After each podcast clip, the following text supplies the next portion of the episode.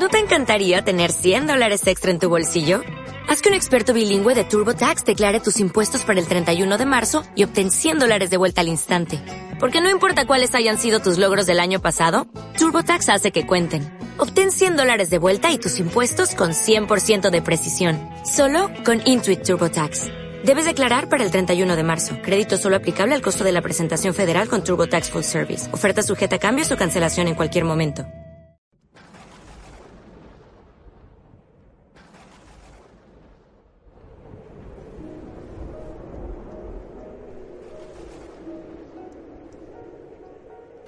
En aquel tiempo llegaron la madre de Jesús y sus hermanos y desde fuera lo mandaron llamar. La gente que tenía sentada alrededor le dice, mira, tu madre y tus hermanos y tus hermanas están fuera y te buscan. Él les pregunta, ¿quiénes son mi madre y mis hermanos? Y mirando a los que estaban sentados alrededor, dice, estos son mi madre y mis hermanos el que haga la voluntad de Dios, ese es mi hermano y mi hermana y mi madre. Palabra del Señor. Gloria a ti, Señor Jesús. Este Evangelio requiere, cada vez que lo meditamos y sobre todo cada vez que lo explicamos los sacerdotes, requiere una introducción. El concepto de hermano porque si lo entendemos literalmente y lo aplicamos exclusivamente a la Virgen María, significaría que la Virgen tuvo a Jesús como hijo primogénito, pero después tuvo otros hijos e hijas. Hay que hacer dos advertencias para aclarar las cosas. La palabra hermano es una palabra que en el antiguo idioma en el que se escribe el Evangelio era usada también para designar a parientes muy próximos, por ejemplo, lo que nosotros llamamos hoy primos hermanos, es decir, hijos de un hermano del padre o de un hermano de la madre, hermana del padre, hermana de la madre, los primos hermanos. Por lo tanto, no significa que la Virgen hubiera tenido otros hijos, significa que va acompañada, en este caso, por los primos, es decir, por la familia más cercana. Además, hay otra posibilidad, eh, que es la posibilidad en la que cree la Iglesia de rito griego, ortodoxos y católicos de rito griego. Bien, según ellos, porque eso es simplemente una tradición, no hay textos escritos, según ellos, San José se casó muy tarde, era viudo y se casó muy tarde con la Virgen María, quiero decir. Era viudo, se casó con la Virgen y ya tenía hijos del primer matrimonio. La Iglesia latina, la Iglesia católica de rito latino, dice, piensa, según la tradición, que no, que San José era un hombre joven, un hombre incluso muy joven cuando se casa con la Virgen. En cualquier caso, de haber hijos serían, de haberlos serían hijos de San José de un primer matrimonio, o bien son primos hermanos de Jesús. Esto es importante aclararlo porque es uno de los puntos eh, en los cuales las sectas eh, atacan a los católicos y confunden a muchos católicos que por no tener la debida preparación niegan eh, la virginidad de María o niegan que la Virgen fuera perpetuamente virgen y dicen, ves, la Iglesia nos está engañando.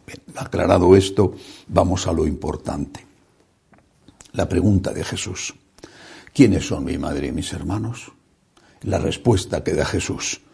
Estos son mi madre y mis hermanos. El que hace la voluntad de Dios, ese es mi hermano y mi hermana y mi madre. Obras son amores, decimos, obras son amores. ¿De qué vale tu sentimiento si no está seguido por las obras? ¿De qué vale el parentesco, incluso incluso el de la sangre, el parentesco más directo, si no está unido a las obras, obras son amores. Lo que está queriendo hacer Jesús es aprovechar una circunstancia para dar una gran lección, una gran enseñanza. ¿Tú quieres ser mi madre? ¿Tú quieres ser mi hermano? Bienvenido, puedes serlo. No físicamente, no desde el punto de vista consanguíneo, pero puede serlo espiritualmente. ¿Quieres ser mi madre? Pues yo estoy deseando, nos dice Jesús. ¿Quieres ser mi hermano? Te necesito, pero tienes que serlo más allá de unos vínculos que no podemos tener, porque madre no hay más que una, y porque los parientes de sangre de nuestro Señor, esos parientes ya murieron, ninguno de nosotros puede acceder a ese honor de decir soy descendiente de la misma estirpe de la que nació Jesucristo nuestro Señor. Una estirpe, aunque sea por vía indirecta.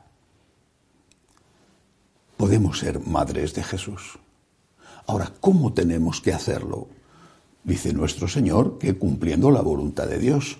¿Qué hizo la Virgen María?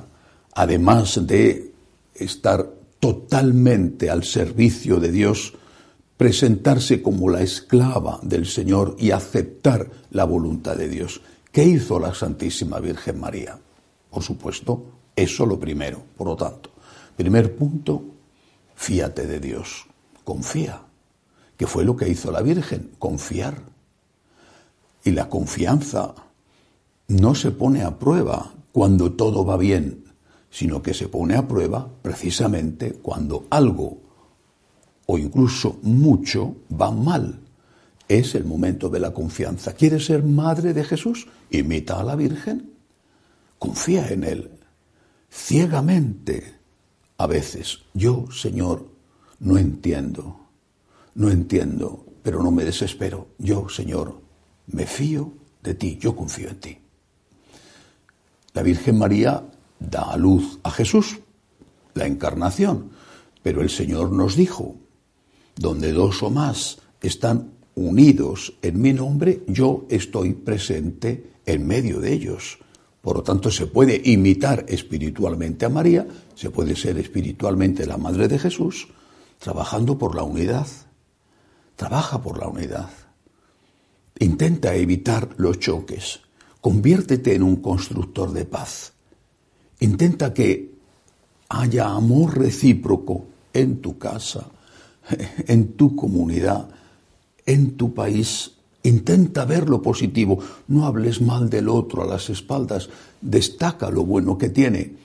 Seguramente no se van a arreglar las cosas así fácilmente, pero tú has hecho tu parte. Tú estás imitando a María. Otra cosa que hace la Virgen, como cualquier mamá, cuida de su hijo, le cuida. Está enfermo, necesita alimentación, tiene frío. Jesús está presente en el que sufre. Está enfermo, necesita alimentación, tiene frío. La Virgen ayudó a Jesús, ayuda tú a Jesús. Escucha la voz de Cristo tengo hambre, tengo sed, estoy desnudo, estoy en la cárcel. ¿Me ayudas? Él está presente en cualquier persona que necesita ayuda. Por lo tanto, si tú quieres imitar a María, cuida de Jesús presente en los que sufren. Otra cosa que hizo la Virgen, educar, como cualquier mamá, educó a Jesús. ¿Cómo vas tú a educar a Jesús? Evangelizando, enseñando esos principios fundamentales para que podamos distinguir el bien del mal, transmitiendo la gran esperanza de que hay vida eterna, enseñando también que tenemos unas obligaciones con Dios que empiezan por la oración, por la Santa Misa. Imita a María, sé tú también la Madre de Jesús, evangelizando con tu testimonio, pero también con tu palabra. Último punto de la imitación de la Virgen, o penúltimo, mejor dicho, la defensa de Cristo.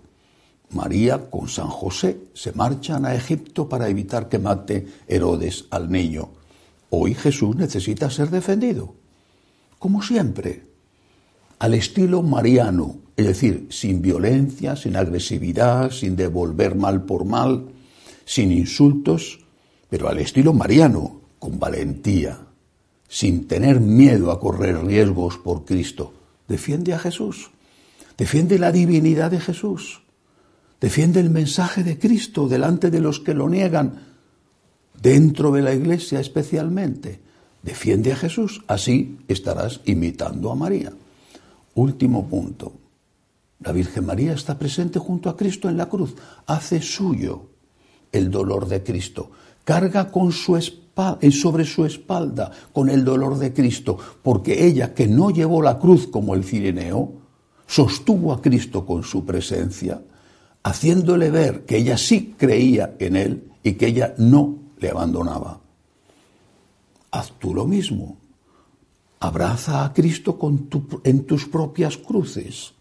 Dile a Jesús en tus sufrimientos que estás dispuesto a estar así toda la vida con tal de estar con Él, que no vas a huir de Él, es decir, que no vas a huir de tus sufrimientos.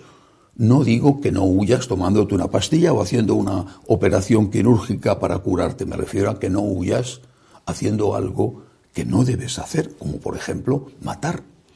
Matar al papá, a la mamá, que son mayores, que ya son pesados por tantas cosas, y tú dices que su vida no es la correcta y les das la eutanasia.